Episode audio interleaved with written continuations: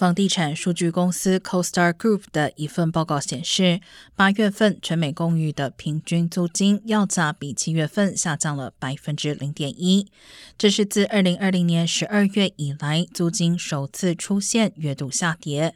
许多经济学家表示，未来几个月租赁市场可能会出现更多价格下跌的情况。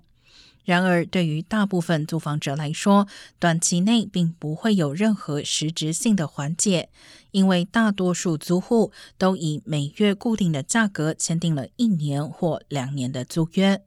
这也是为什么劳工统计局统计的住房成本仍然显示上升状态。